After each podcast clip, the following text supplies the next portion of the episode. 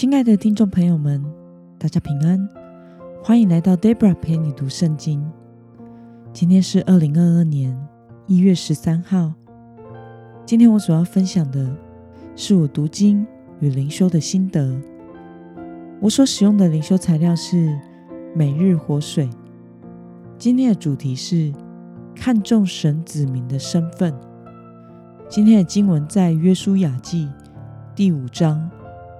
二到七节，我所使用的圣经版本是和合本修订版。那么，我们就先来读圣经喽。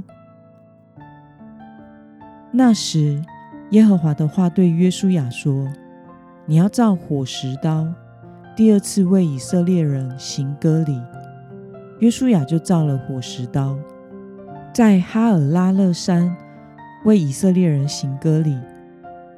约书亚行割礼的原因是这样：从埃及出来的众百姓，所有能打仗的男丁，出了埃及以后，都死在旷野的路上。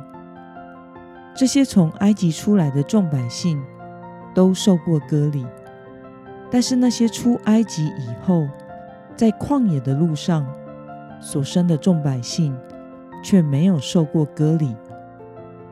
以色列人在旷野走了四十年，直到那从埃及出来、全国能打仗的人都消灭了，因为他们没有听从耶和华的话。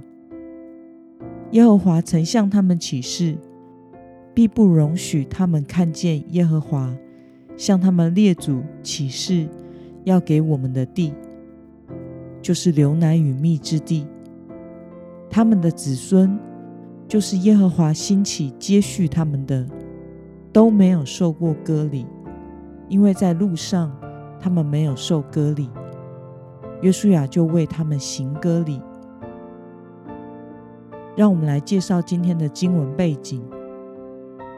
所谓的割礼，是指割除男性生殖器官包皮的仪式，这是神与亚伯拉罕之约的记号，因此行割礼。是象征与神立约的百姓愿意跟随顺从神的决心。让我们来观察今天的经文内容。在吉甲安营之后，神对约书亚下达什么样的命令呢？我们从第二节的经文可以看到，以色列人过了约旦河，在吉甲安营时，神命令约书亚。造火石刀，要为以色列人的后裔行割礼。那么这段时间以来，以色列男丁无法受割礼的理由是什么呢？我们从经文中的第五与第七节可以看到，是因为从埃及出来的第一代男丁都有受割礼，但是在旷野所生的第二代。因为是在路程中，所以他们就没有受割礼。那么今天的经文可以带给我们什么样的思考与默想呢？神在征服迦南的战争之前，要求以色列人受割礼的理由是什么呢？其实吉甲距离耶利哥城只有不到四公里的距离，因此此时行割礼是非常。危险的一件事，因为如果以色列人在割礼的伤口疼痛中而无法移动的时候，遭受到耶利哥城人的袭击，是完全没有办法抵抗的。但是神之所以在战争前这么紧张的时刻，却命令以色列人要行割礼，我想是因为如果以色列人。要在征服迦南的战争中胜利，需要先确立自己作为神子民的身份，并且神也借此表达，征战的胜败关键不在于人，而在于神。那么，若要参与神的工作，就必须先确立神子民的身份认同。对此，你有什么样的感想呢？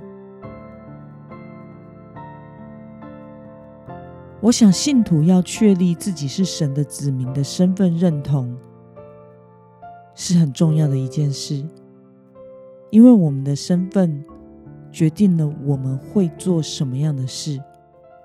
如果我们没有确认和认同我们的身份是神的儿女，那么我们就会活得与世人无异，无法与世界有所分别，并且我们生命的重心。仍然会是以这个世界的价值观为主要的追求，而不会想要寻求神，或者是想要逃主的喜悦，更不会有意愿去承担神国的使命。因为属世界的与属神的是完全不同的人生方向，也会活出完全不同的人生。那么今天的经文可以带给我们什么样的决心与应用呢？你虽作为神的子民，却仍然无法与世界有所分别的，有哪些领域呢？